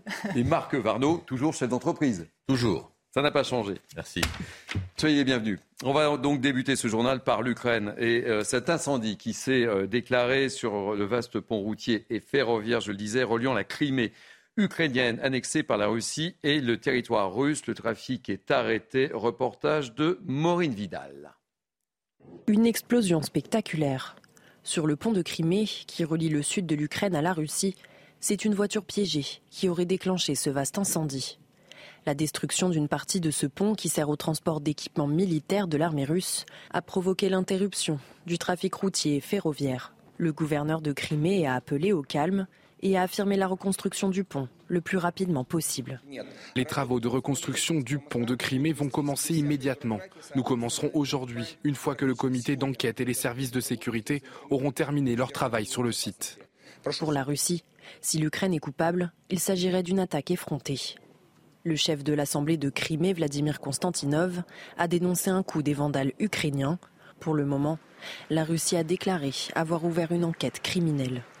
Alors, hum, Harold, euh, c'est un axe stratégique ce pont. Ce qui vient de se produire, c'est un élément important. C'est stratégique parce que c'est la voie d'approvisionnement de la Crimée qui est quand même très très militarisée euh, depuis son annexion en 2014 et d'ailleurs, Sébastopol a toujours été militarisé par la Russie, même lorsque cela faisait partie de l'Ukraine. C'était un arrangement entre les deux États qui n'existe évidemment plus. Et donc, euh, c'est avec cet approvisionnement par le pont de Crimée que euh, l'offensive dans le sud de l'Ukraine, c'est-à-dire euh, le district de Kherson et Zaporizhia a, pu être, et jusqu'à euh, Donetsk, et en, dessous de Donetsk, vous avez Mariupol, c'est par là qu'on a pu euh, faire converger des troupes euh, tout en attaquant de l'autre côté. Donc c'est vraiment très très essentiel et sans ce pont ça va compliquer horriblement l'approvisionnement. Il faudra passer par des zones fraîchement conquises et pas totalement tenues qui sont au sud de Zaporizhia. Donc oui, c'est stratégique sur le plan militaire, mais je crois que le général me confortera. Sinon, euh, si on parle un peu de stratégie euh, psychologique, euh, là aussi, car c'est le pont de Vladimir Poutine qui l'a inauguré lui-même en 2018, car il n'y avait, avait pas de pont auparavant, à part un petit pont en 1945 construit par l'Union soviétique, emporté par les glaces, et avant cela, et M. Varniot me, le rappelé tout à l'heure, une espèce de téléphérique de l'armée allemande pendant la Deuxième Guerre mondiale. Euh, mon général, donc, ce qui s'est passé d'un point de vue militaire, je m'adresse aux militaires, c'est un événement important, je le disais dans les titres. Hein. Écoutez, moi, je, le redis, parce qu'on le redit, ça tombe en boucle, mais euh, comme j'ai fait des insomnies grâce à vous, à cause de vous, je vous remercie, mais euh, j'ai suivi en direct sur les réseaux sociaux ce qui s'est passé. Donc, j'ai vu le, au bout d'une minute un incendie qui se déclarait, les commentaires, et puis euh, les déclarations des uns et des autres. Et ça m'a rappelé le 14 avril. Alors, le 14 avril, peut-être que ceux qui nous écoutent ne savent pas ce que c'est. Le 14 avril, c'est le jour où le croiseur Moskva a coulé symbole très fort, un symbole puissant, le, navire amiral de la, de la, flotte russe en mer Noire, euh, qui a été à la fois un symbole et à la fois un problème opérationnel. Il perdait le, bateau qui dirigeait les opérations. Et là, c'est la même chose. Il y a trois dimensions dans ce qui vient de se passer. La première, elle est euh, symbolique. Le symbole de ce pont qui reliait la Crimée, devenu russe à, nouveau avec la Russie éternelle, hein, un pont de 16 km, euh, inauguré par Valéry Poutine, de 3 milliards d'euros, vraiment une installation magnifique d'ailleurs, hein, le plus grand pont d'Europe. Euh, un camouflé comme le cas de la Moksva, parce qu'effectivement, Poutine avait dit que le pont était défendu, il ne lui arriverait rien. Alors que Zelensky, depuis longtemps, dit que le pont l'intéresse. Et, on voit au moment où vous parlez, euh, en général, euh, Vladimir Poutine sur ce fameux pont, là, justement. Voilà, les images, c'est l'inauguration en 2018, c'est le triomphe de l'annexion de la Crimée. Hein, en 2018, tout se passe bien pour Poutine et pour tout le monde. Il y a des sanctions, on ne parle pas encore de l'invasion de 2022. Et la troisième, ça a été précisé par Harold, cette dimension militaire, opérationnelle, tactique, ce, pont, pour alimenter de Russie vers la Crimée, euh, on utilise, les Russes utilisent euh, la voie maritime, hein, par la mer d'Azov et la mer Noire, les voies terrestres en passant par le nord, hein, les, zones qu'ils ont conquises dans l'offensive de, février, et enfin par ce fameux pont qui est, qui est un axe de ravitaillement. Le pont apparemment n'est pas détruit, les piles n'ont pas été touchées, une partie du tablier s'est effondrée, les deux voies routières. Il y, y, avait la voie ferrée, effectivement, qui a subi un incendie violent. Donc, elle va être immobilisée pendant. Les images sont impressionnantes hein, quand on les voit là. Et cet incendie est très violent, très impressionnant, comme tous les incendies.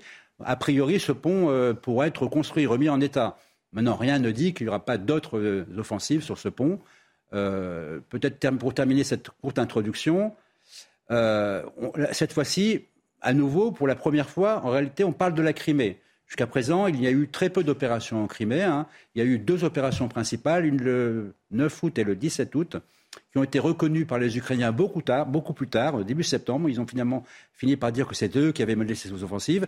Des offensives qui ont été menées à la fois par de l'artillerie longue distance, mais des forces spéciales probablement. ils ont détruit un grand nombre d'appareils. Alors soit c'était une offensive euh, qui, était nécessaire pour préparer la contre-offensive, puisqu'elle a besoin d'affaiblir la logistique et les forces opérationnelles russes. Il y a beaucoup d'unités, il y a beaucoup d'attaques sur le terrain ukrainien qui partent de la Crimée, de la Biélorussie, de la frontière. Donc ces préparations de la contre-offensive, euh, qui, peut être euh, également euh, un deuxième cas, la volonté affichée et annoncée par Volodymyr Zelensky depuis longtemps de récupérer aussi la Crimée. Donc on, rentre en quelque sorte dans une, nouvelle dimension qui est, vous avez dit, le véritable tournant, c'est la contre-offensive demi-septembre qui commence à porter ses fruits. Et, dans cette contre-offensive, il y a cet événement marquant qui est la première attaque sur un pont qui porte cette dimension stratégique, symbolique et tactique. La, question que l'on peut se poser, Marc Varno, c'est quelle va être la, réaction de Vladimir Poutine? On le découvrira à mon avis, très vite, mais euh, effectivement les images sont fortes, mais on est quand même dans de la symbolique, parce que comme le général vient de le rappeler, la structure même du pont n'a pas été touchée, donc les Russes vont pouvoir réparer. Si ça n'avait pas été le cas, ça aurait été une catastrophe, parce que ravitailler l'Ukraine, euh, ravitailler, pardonnez-moi, la Crimée sans, le pont de, de, Kerch, qui fait 18 km de long, hein, c'est un énorme ouvrage, aurait été très compliqué euh, pour les Russes. Et contrairement donc aux câbles Nord Stream qui ont été sabotés, le pont va pouvoir être réparé. Donc la réaction de Vladimir Poutine, je ne la connais pas, mais c'est vrai que dans la catégorie symbole, il y a eu le Moskva, il y a eu également euh, l'assassinat de Daria Dugin, la, fille du proche de, Poutine. Aujourd'hui, il y a le pont de, Kerch qui est, attaqué. Je crois que ça fait quand même beaucoup de symboles et que euh, maintenant on peut anticiper un tout petit peu la réaction de, Poutine. Euh, bah, il va pas rater l'occasion de, taper du poing sur la table. Alors de quelle façon, j'en sais rien, mais il y aura une réaction russe, c'est évident. Euh, en général, le risque nucléaire, on, a beaucoup parlé d'apocalypse pendant deux jours. Hein. Bah, euh, Joe Biden a parlé d'apocalypse. Maintenant, on va parler de pont. Mais euh, la, guerre, c'est compliqué. Je pense que tout le monde l'a compris. En tout cas, il y a, deux calendriers. Hein. Il y a le calendrier des combats, euh, tels qu'on les voit, la contre-offensive, l'artillerie, l'aviation. C'est la guerre en quelque sorte classique. Puis il y a des perspectives. Et là, quand on parle de l'arme nucléaire, on parle de perspectives, d'escalade, de recours à l'arme nucléaire par Poutine, qui serait dans une situation acculée le dos au mur.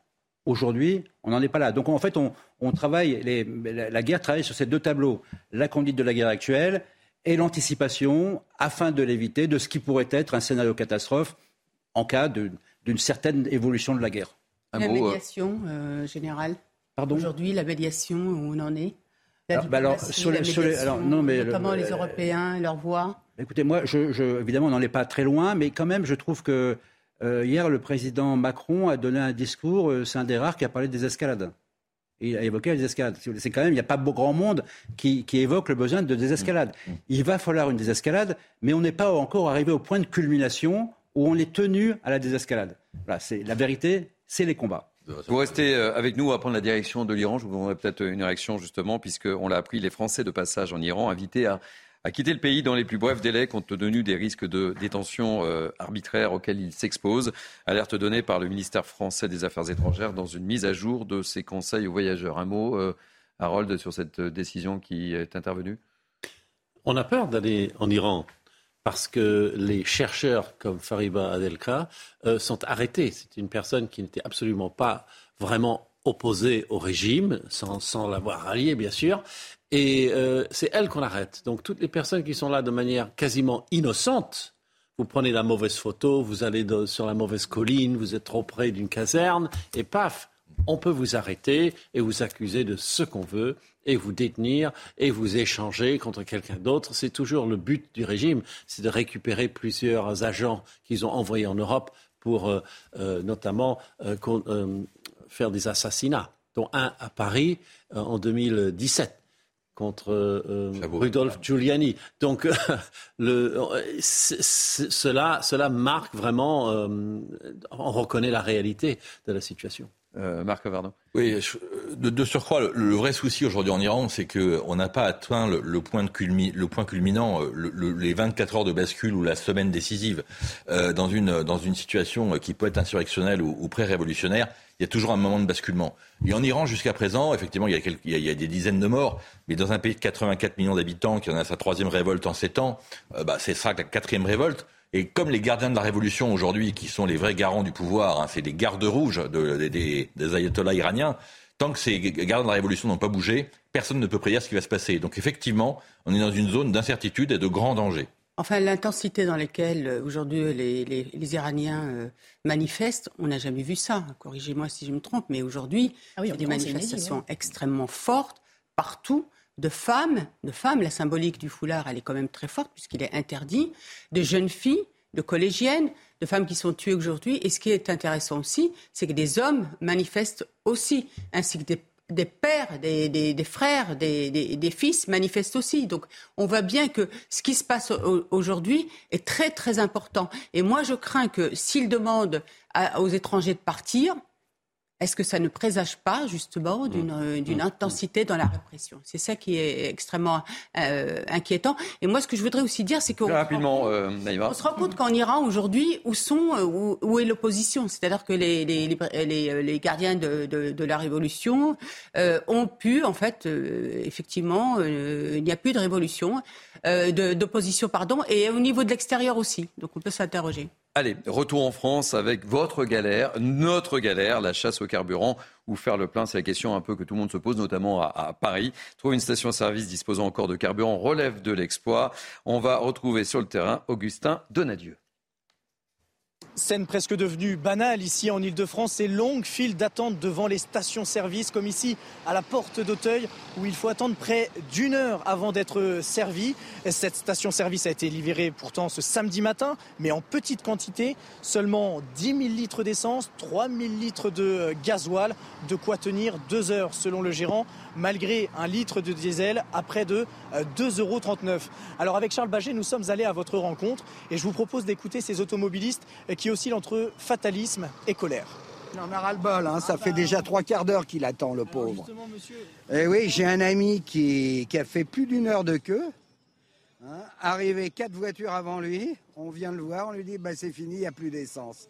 Bah ouais, rassuré, mais bon, ce qui m'embête le plus, c'est qu'on est samedi, il est 11h40, j'ai rendez-vous dans, une demi-heure euh, pour un casting dans le 93. Donc euh, voilà, je me retrouve à faire une heure et demie de queue pour, euh, pour un plein quoi.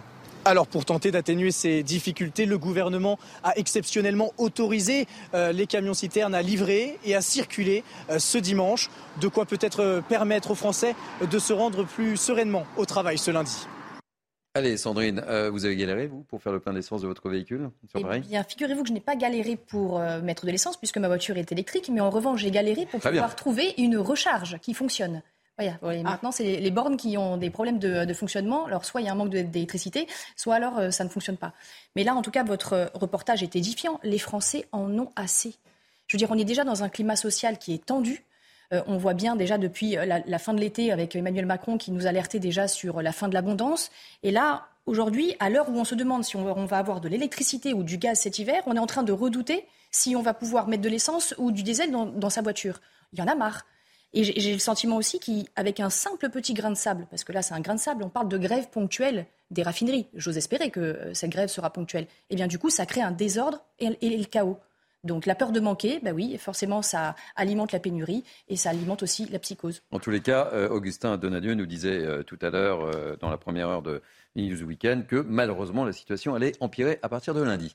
Marc Vardo, une petite réaction. Vous avez galéré Vous avez une voiture électrique ou, 98 ou 95 J'ai les deux, mais j'ai un collaborateur qui a eu la bonne idée d'aller chercher de l'essence dans le sud de Paris.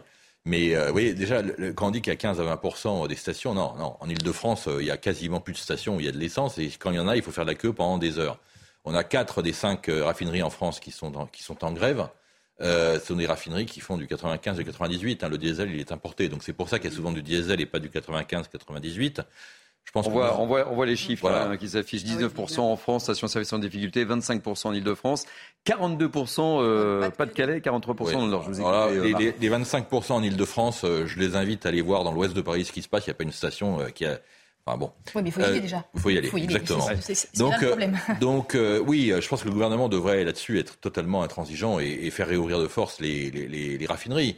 Euh, même si euh, effectivement on peut comprendre une partie de la motivation des grévistes. C'est vrai que dans cette affaire, le groupe Total et ses, et ses 10 milliards de bénéfices au premier semestre qui augmentent les salaires que de 3,5%, alors que moi je connais une pléthore de PME qui ont augmenté trois fois plus qu'eux en ayant 100 euh, fois moins de résultats, c'est vrai que ça interroge. Néanmoins, on ne peut pas laisser les gens qui ont un pouvoir de nuisance comme ça paralyser la France. Il faut que ça s'arrête, ça. Il faut que ça s'arrête. Je vous propose d'écouter Emmanuel Macron qui s'est exprimé hier depuis Prague. On l'écoute.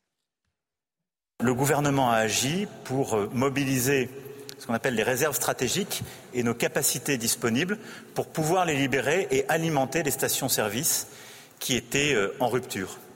Voilà. Donc à court terme, on organise les choses parce qu'on a des réserves stratégiques et on sait faire. Mais pas de panique, si je puis dire. Allez, pas de panique. Je, le redis, on parle officiellement de pratiquement 20% de stations-service euh, en difficulté. Cela euh, évolue effectivement selon les régions et l'inquiétude est grande dans pas mal de secteurs d'activité, notamment celui de la santé. Je propose de regarder ce reportage d'Anne-Isabelle Telet pardon, et de Sacha Robin. Ambulancière depuis 16 ans dans le Val d'Oise, Elodie peine à faire le plein. Bonjour monsieur, il y a du gasoil Non, il n'y a rien. Il n'y a rien du tout. L'ambulancière vient d'être mandatée par le SAMU pour assurer le transport d'une dame de 84 ans vers l'hôpital le plus proche. Mais en ces temps de pénurie d'essence, Elodie doit adapter sa conduite pour retarder son passage à la pompe. La pénurie, c'est quelque chose qui est problématique pour nous. Euh, on essaye d'adapter notre conduite à cette consommation excessive que peut entraîner justement la conduite en urgence puisque c'est des accélérations, c'est des freinages. Euh. Ces véhicules spécialement adaptés pour transporter des patients ou des blessés ne sont pourtant pas considérés comme prioritaires à la pompe, enfin pour l'instant. Nous sommes en attente d'un décret euh, de la part du préfet qui va nous permettre d'avoir des, pompes et des, et des stations-service réquisitionnées afin de nous permettre justement de ne plus rencontrer la problématique aujourd'hui de pouvoir faire rouler nos véhicules. Avec un plein de 100 litres tous les deux jours, le ravitaillement de cette ambulance se fait la nuit pour éviter la pagaille et une perte de temps au détriment des patients. Merci à mon équipe de nuit qui, euh, entre les heures de 1h du matin et 4h du matin, ce qu'on appelle la nuit profonde, il y a un petit peu moins d'activité, donc euh, eh ben, ils ne chôment pas pour que nous, en journée, on puisse effectuer notre travail. Même si Elodie peut compter sur son plein d'essence aujourd'hui et demain, elle redoute une panne sèche qui pourrait la conduire au chômage technique. Bon là, on est dans le concret, euh, Marc Varno, on voit bien la, problématique de ces professionnels de, la santé. Et puis le discours euh, hier d'Emmanuel Macron en disant hop, hop, hop, pas de panique, tout va bien. Ah, il, est dans son, il, est dans son, rôle, pas de panique, tout va bien. Il est président de la République, euh, c'est pas lui de jeter de l'huile sur le feu, bien au contraire. Il a raison de dire voilà, cette situation est, temporaire, enfin tout le monde le souhaite, ne paniquez pas. Néanmoins, il va falloir que ça reste temporaire, parce que avoir des difficultés d'approvisionnement dans les, dans les stations-service, c'est arrêter l'économie. Il faut, être clair. Euh, pas de panique, évidemment, personne ne panique. Mais par contre, il faut remettre de l'essence tout de suite, sans quoi on va se retrouver dans une situation, alors très très vite, hein, dans quelques jours, qui va être ingérable. Mais quel crédit à apporter euh, au discours de M. Macron? Il a un double discours. À un moment donné, il nous dit on est en guerre, et puis après, il nous dit non, pas de panique. Alors, euh, pardon, mais il y a quand même eu des précédents avec les masques, avec, l'épidémie de Covid. Donc aujourd'hui, pourquoi lui accorder du crédit? Et donc, encore, les Français doivent être raisonnables. Il y en a marre d'être à chaque fois pris en otage. Les professionnels ont raison de s'alarmer. Les transports sanitaires, ils vont devoir choisir pour transporter des malades, transporter des blessés, parce qu'il n'y a plus d'essence. Donc non. Qui, qui croire, puisque ces ministres passent leur temps à nous dire qu'il n'y a pas de pénurie moi, je m'étonne aussi que le décret euh, du préfet ne soit pas euh, signé très très vite pour qu'on puisse prioriser l'accès aux stations de service euh, pour au moins les professionnels de santé. On est étonné que cet ambulancier nous dise on attend le décret pour pouvoir être prioritaire. Enfin, on marche sur la tête.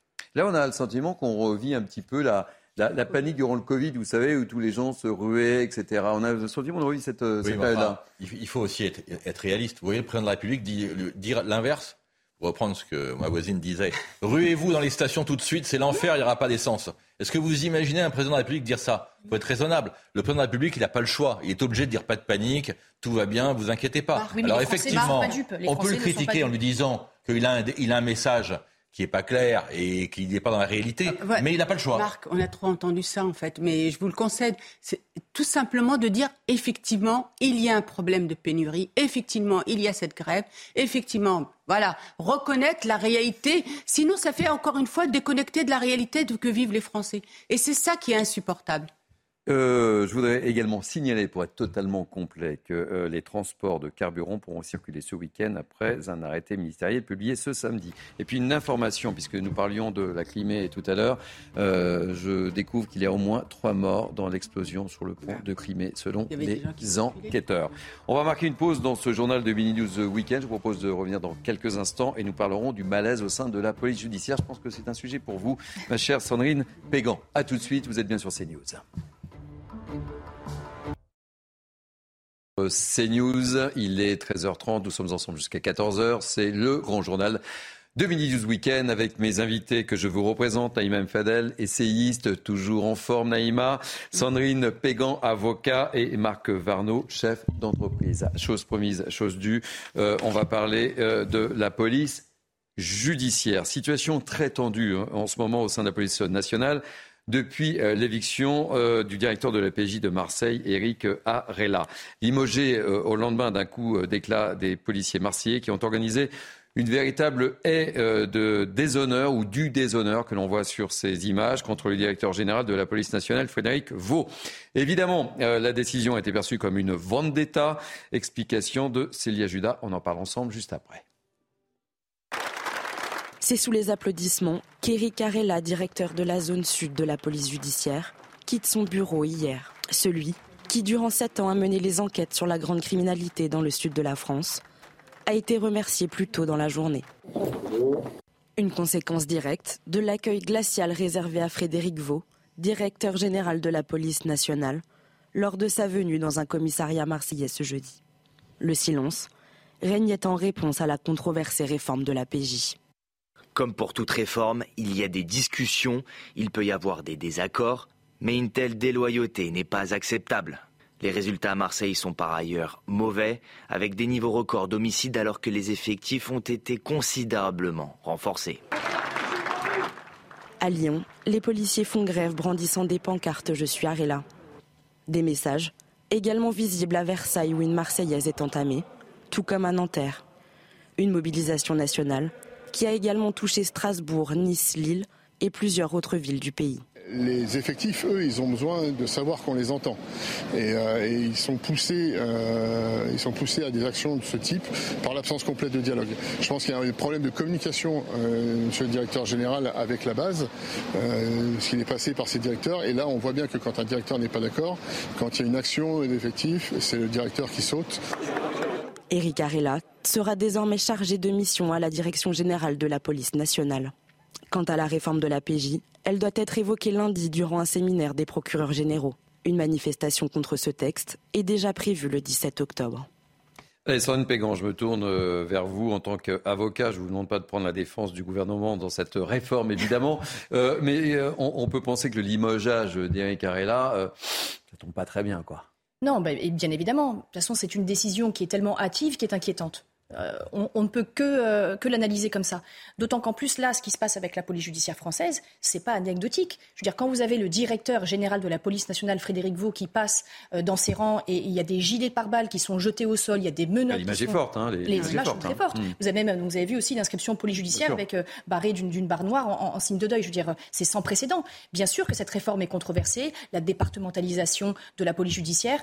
Je suis en général contre les officiers de police judiciaire et contre la police dans mes dossiers, puisque euh, j'interviens souvent en défense, mais là, je ne peux que acquiescer dans leur sens. Et c'est vrai que cette décision de limoger le directeur zonal de la, police judiciaire de Marseille, au motif que, soi-disant, les résultats euh, seraient négatifs au niveau de la lutte contre la délinquance, puisqu'il y a un record historique d'homicides, mais mine de rien, ça prouve qu'il y a un, problème de gestion.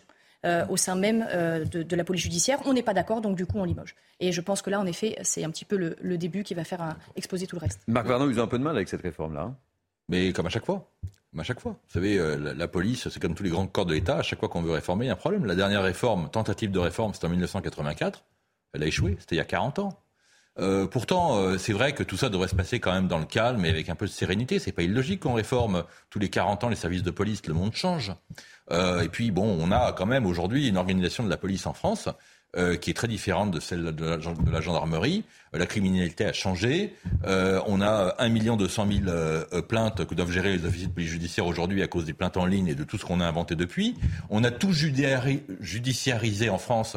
Donc il y, a, y, a 20 ou 30 ans, quand un policier, un, un OPJ arrêtait un, un, consommateur de shit, il prenait le shit, il le jetait dans le caniveau. Aujourd'hui, ben, pour faire du chiffre, il doit le ramener au commissariat, il doit, il doit faire, il, il doit faire une, un, dossier, et il en a pour une heure pendant ce temps-là, voilà, et puis ça s'empile. Et donc il y a ce ras-le-bol aujourd'hui des policiers qui s'expriment comme il peut s'exprimer. Et moi je crois personnellement que les policiers aujourd'hui sont beaucoup plus euh, contre leur quotidien que contre la réforme. Et c'est une façon pour eux de dire voilà, il y en a ras-le-bol. Vous voulez nous réformer, mais nous on a des voitures qui sont pourries, on a des salaires qui sont misérables, on n'a aucune considération, on veut que les choses changent en profondeur. Là, vous nous donnez l'occasion de nous exprimer, on s'exprime. Naïma, non, non, mais les policiers de, enfin, de la PJJ, c'est quand même euh, un corps de métier qui est extrêmement spécialisé dans le grand banditisme, dans les stupes, dans la, les la cybercriminalité, etc.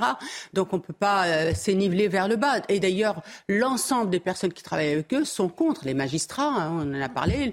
François Moulin, quand même, qui est euh, euh, l'un des premiers procureurs de France, si je puis dire, euh, est contre aussi. Aujourd'hui, euh, sous prétexte qu'il y a une, judiciarisation importante, j'y suis arrivée, importante, importante, on va, je crois qu'on dit habiller Paul, déshabiller Paul pour habiller Jacques. Non, c'est pas possible et je pense qu'on ne peut pas faire une réforme contre en tout cas euh, ces policiers. Allez, en bref, euh, une agression au couteau a eu lieu hier soir dans les rues de Château-Thierry, dans l'Aisne. Un individu a fait plusieurs blessés avec un couteau, six victimes, dont la mère de l'auteur des faits, qui est en urgence absolue, ainsi que son frère 11 ans, qui est en, urgence, lui, euh, relative. Quatre Autres personnes ont été blessées. L'auteur a été neutralisé par les forces de l'ordre et pour l'heure, aucune revendication euh, euh, ou connotation terroriste n'ont été euh, apposées à ce dossier. Direction Grenoble. Maintenant, on continue encore aujourd'hui avec notre série de reportages sur l'insécurité à Grenoble. Insécurité et violence liées au grand banditisme. On sait que la ville est depuis longtemps une plaque tournante du trafic de drogue. On revient ce matin sur cette fusillade qui s'est produite le week-end dernier à la Kalachnikov en plein centre-ville. Le récit est signé de Solène Boulan et Augustin Donadieu. C'est devant ce bar du quartier Saint-Bruno à Grenoble qu'une fusillade a éclaté samedi dernier. Kalachnikov à la main, un individu cagoulé fait irruption dans le commerce. Cette femme, qui était à l'intérieur au moment des faits, raconte sous couvert d'anonymat. Ils ont tiré en l'air et ils insultent les gens. Ils ont pris les fusées, ils ont monté comme ça et ils, font... ils tirent en l'air. Et que ça m'a fait tellement peur, j'ai été traumatisée. Vous avez cru quoi à ce moment-là? J'ai vu la mort. On s'est fait menacer gratuite. Une course-poursuite s'engage alors entre la police et les hommes à bord d'un véhicule volé. Leur trajet s'achève dans le quartier de l'Arlequin où ils tentent de fuir à pied. L'un des suspects aurait visé les policiers avec sa Kalachnikov. Les forces de l'ordre tirent alors à trois reprises et le blessent. Cette femme, témoin de la scène, relate sa version des faits. Le suspect il avait une calache à la main, mais sauf qu'à la bratier, aucun policier. Et c'est les policiers qui ont tiré sur euh, le suspect. Cette affaire intervient dans un contexte particulièrement tendu à Grenoble, selon le préfet de l'Isère. Entre juin et juillet, on était beaucoup sur des, règlements de compte, très probablement liés à des, luttes de territoire entre, entre, trafiquants. Les derniers événements, c'est des enquêtes en cours qui vont, qui vont dire à quoi les, à quoi les relier. Selon la préfecture, plus de 3500 faits de violence ont été commis depuis début 2022 à Grenoble, dont 11 avec des armes à feu.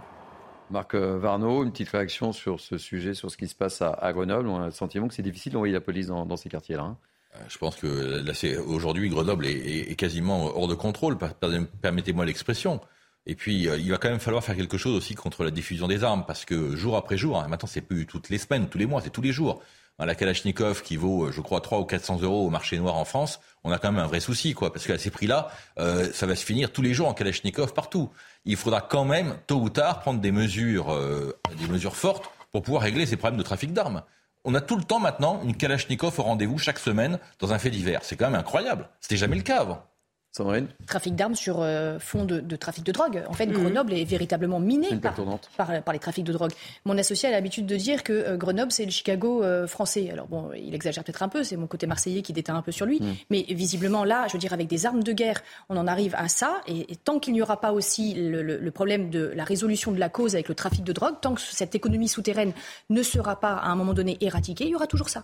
Neymar Mfadel, dernier mot sur Grenoble non, ben sur Grenoble, euh, on voit bien qu'il faut une intervention beaucoup plus importante. Alors je me demande, je me demande. Alors je sais que je me souviens que Samia Galil euh, en avait parlé pour euh, Marseille. Est-ce mm. qu'il ne faut pas aujourd'hui l'intervention militaire aujourd'hui sur Grenoble pour effectivement aller chercher ces armes, pour démanteler tout, en tout cas tout ce trafic d'armes, parce que il y a des trafics liés enfin à la drogue, mais il n'y a pas forcément tout ce trafic ah lié aux armes et ces, euh, euh, ces, règlements de compte à la Kalachnikov. Allez, on va parler euh, politique, on va parler argent. ils ne sont pas particulièrement en difficulté. Ils connaissent une hausse de leur salaire, une hausse de 250 euros par mois pour les députés et les sénateurs de la nation. Doivent-ils accepter ou pas? Explication d'Elisa Lukowski. Je vous pose la question juste après. C'est presque passé euh, inaperçu. Jeudi, sur le site de l'Assemblée nationale, une modification a été euh, publiée précisant que depuis le 1er juillet, eh l'indemnité versée aux parlementaires a été augmentée. Les députés et sénateurs bénéficient désormais euh, d'une indemnité de 7 493 euros contre 7 239 euros bruts, soit une augmentation de 254 euros bruts, environ 160 euros net. Une rémunération qui se compose d'une indemnité dite de base de 5 820 euros, d'une de résidence, 274 euros, et d'une indemnité de fonction de 1498 euros. Alors, vous vous demandez pourquoi ce changement sur la fiche de paie de nos députés et de nos sénateurs? Eh bien, en raison du relèvement du point d'indice des fonctionnaires. Car même s'ils ne sont pas fonctionnaires, eh bien, la rémunération des parlementaires, elle est euh, calculée à partir de ce point d'indice qui a été relevé de 3,5% au 1er juillet par le gouvernement. Au total, avec cette augmentation, la rémunération des parlementaires, elle pèse plus de 164 millions d'euros, charges sociales inclus, dans le budget 2022, soit près d'un milliard d'euros sur la durée du alors, Marc Varnaud, est-ce que ça vous choque ou ça ne vous choque pas? Ou est-ce que nos parlementaires, tout simplement, doivent renoncer à cette augmentation de salaire? Plusieurs questions en une. Alors, alors plusieurs, plusieurs réponses. pas réponse de Normand. Hein. Alors, plusieurs, plusieurs réponses. D'abord, euh, ce qui me choque, c'est qu'on parle que du salaire. Je crois qu'il est temps quand même de, parler vrai. Le salaire euh, pour un député, c'est une partie de sa rémunération. Et euh, je crois que là, on a, un vrai, un vrai sujet en France, parce que comme on, parle toujours des salaires, dans les grands corps de l'État, dans les entreprises étatisées, euh, pour, pour nos élus, on parle des salaires. Mais bon, euh, moi, ce qui me choque, c'est pas qu'ils soient augmentés de 250 euros, qui correspond au point d'indice.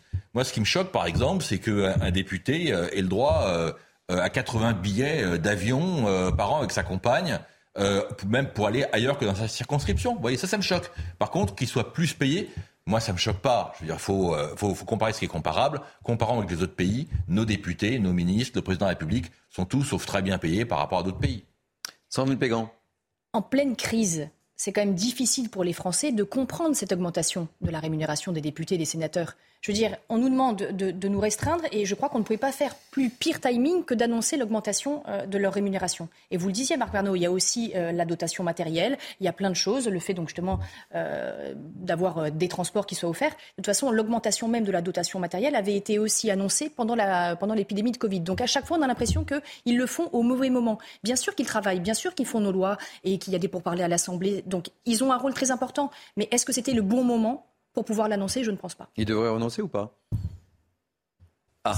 Eh, là, c'est un peu plus délicat. Désolé de vous euh, poser la question. Moi, moi, personnellement, en tout cas, dans mon fort intérieur, je me dis qu'il le mérite parce que euh, véritablement, il travaille euh, jour et nuit et, et ils ont plusieurs collaborateurs. Mais moi, c'est surtout sur le timing de, cette annonce qui, n'est pas bon. Marc Varno. Il faudrait que officiellement leur rémunération soit indexée sur le point d'indice.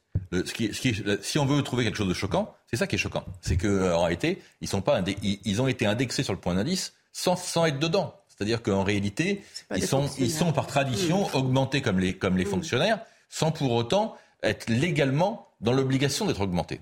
Après, il faut rappeler que c'est une indemnité, c'est pas un salaire. Oui, avez raison. Allez, euh, très rapidement, euh, je vais vous poser une question à tous les trois. Quels sont les partis politiques préférés des Français? Vous avez la réponse ou pas? Ah Oui. Et la réponse. Et Rennes et les Verts. On a travaillé un peu le sujet. Vous avez travaillé, vous avez ah, bah, moi, quand même. Alors, et Naïma. Eh ben, écoutez, selon un sondage IFOP euh, pour nos confrères de Sud Radio, le Rassemblement national et Europe Écologie Les Verts sont les mieux perçus. Ils bénéficient ah de la meilleure cote d'opinion, ex 37%. Réaction bah, Je crois qu'ils euh, peuvent dire euh, merci à la LFI. La LFI, meilleur agent électoral du Rassemblement national. À chaque fois qu'il y a un député de la LFI ou M. Mélenchon qui s'exprime, eh ben, ça, renforce, euh, ça renforce le Rassemblement national. Donc euh, moi, ça ne me surprend absolument pas. Sandrine. Bah, disons que le RN, donc là, qui a fêté ses 50 ans, alors donc le Front National était quand même jugé comme euh, le parti le plus repoussoir. Mais là, en tout cas, il y a visiblement, et force est de constater qu'ils ont bien redoré leur blason. Ma chère Naïma Mfadel, votre réaction? Non, mais on constate concernant le Rassemblement national que finalement, Marine Le Pen a réussi son pari parce qu'elle les a notabilisés. Et c'est vrai que le comportement euh, est plutôt, euh, ils ont un excellent comportement au niveau de l'Assemblée nationale et même, même d'ailleurs dans les plateaux. Quand on débat avec eux, ça se passe très bien, ils sont respectueux par rapport notamment à LFI. Alors ce qui m'étonne par contre, c'est les Verts. Là, je suis étonnée qu'ils aient une bonne image parce que les Verts ont quand même brillé aussi mm. par des, des problèmes au sein, euh, bah, notamment avec Sandrine Rousseau, avec ce qui s'est passé avec Bayou, etc. Et avec les déclarations notamment de Sandrine Rousseau, euh, quand même, mm. euh, qui ont été loin de... Le barbecue. Le barbecue. Et je vous donne, on va donc, du classement. Hein, le déconstruire. pour être totalement complet, on va du classement. La France insoumise, 26% d'opinion positive contre Mais la France insoumise, c'est le retour de en 2017. Et le, parti de la majorité, troisième position, le parti de la majorité. Et exactement. on va... oh, je regarde l'heure, il nous reste 2 minutes 55 on va parler de oh sport. Il nous reste, oui, 2 minutes 55, 51, ça passe vite. Hein. Euh, on va parler de sport et argent, puisqu'on parlait argent avec nos politiques. Euh, juste deux mots. Euh, Kylian Mbappé serait le joueur de foot le mieux payé au monde cette saison avec plus de 131 millions d'euros avant impôts et frais d'argent, ce qui est quand même beaucoup. il relègue Lionel Messi à la deuxième place de cette liste avec 122,9 millions et Cristiano Ronaldo à la troisième place avec un peu plus de 102 millions d'euros. Petite réaction Très sportive, mesdames, messieurs. Je crois que, je crois que, alors, c'est à la fois euh, choquant et compréhensible. Choquant parce que les, les montants donnent le tournis et compréhensible parce que ce sont des, ces sportifs rapportent énormément d'argent à leurs sponsors. Vous savez, euh, ceux qui croient que, euh, que toutes les grandes marques qu'on évitera de citer distribuent des dizaines de millions d'euros juste pour faire plaisir à Mbappé, Messi, Ronaldo, non, c'est un calcul qui est purement économique. Sandrine? Bon, juste pour terminer sur une petite note légère, euh, peut-être qu'éventuellement je pourrais postuler pour être la compagne de Mbappé. Euh, ah. Ah, non, loin Alors là, d'être. Euh, je m'attendais à tout sauf à ça. Je le note. Vous prenez vos responsabilités. je ne savais pas que Weekend, week week je vous avais dit que, je voulais terminer sur une note légère. allait se transformer. Ok, je m'attendais pas à ça. Non mais, rien, non, mais en fait, rien me choque parce que de toute façon, c'est pas le contribuable français qui, qui les paye, donc pour moi, ça me choque pas. Mais, mais je viens de découvrir que j'étais sa cousine, en fait, très proche.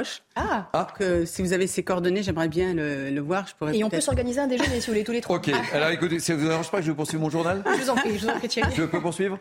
Alors on va terminer euh, également avec toujours du foot, avec la dixième journée de Ligue 1 et euh, Lyon qui n'y arrive décidément pas. Je pense qu'on va voir les buts. Cinquième match d'affilée sans victoire pour l'Olympique lyonnais qui recevait Toulouse. Ça avait pourtant bien commencé euh, pour les Lyonnais avec un but de TT dès les premières minutes. Et puis en seconde période, eh Ratao égalise. Pour Toulouse, le score en reste là. Un but partout. Et l'OL est septième au classement après cette mauvaise série. Et ce soir, n'oubliez pas, le PSG se déplace à Reims. C'est à suivre sur Canal Plus Foot dès 21h. Et puis également, euh, clap de fin pour Franck Ribéry. Handicapé par des problèmes au genou, Franck Ribéry va mettre un terme à sa carrière à 39 ans et demi. Il aura 40 ans euh, en avril prochain. On le voit, euh, le vice-champion du monde 2006 aura marqué l'histoire du Bayern de Munich, mais aussi celle du foot français. Une fois n'est pas coutume, je vous fais pas réagir. Petit mot sur euh, le football. Je sais votre passion, mon cher Marc. Ma chère Sandrine, maintenant que vous avez passé votre annonce. Je me rends tout à l'heure euh, pour assister à un match de rugby. Donc, vous voyez, là, je suis un ah. peu en dualité entre le football et le rugby. Neymar euh, non, j'ai pas de réaction. pas très foot. Eh bien, écoutez, Midi News Weekend va se terminer. Il ne nous reste plus qu'à vous remercier, cher Naïma Fadel, cher Sandrine Pégan, cher Marc Varno. C'est toujours un plaisir de vous avoir à mes côtés pour commenter l'actualité. Euh, merci donc euh, à ma team du jour. Merci à Aurélie Lucano, à David Brunet, à Isabelle Tollet qui m'ont aidé à préparer cette émission où c'est 2h30 d'informations sur CNews. merci aux équipes de la programmation, à Jacques Sanchez, à Barbara Delade. Merci aux équipes en régie. Et puis tout de suite, euh, place à la belle équipe avec la délicieuse Barbara Klein. Belle journée sur CNews. Moi, je vous retrouve demain. À partir de quelle heure demain? 12h, 13h, me semble-t-il. Belle journée sur CNews. On sera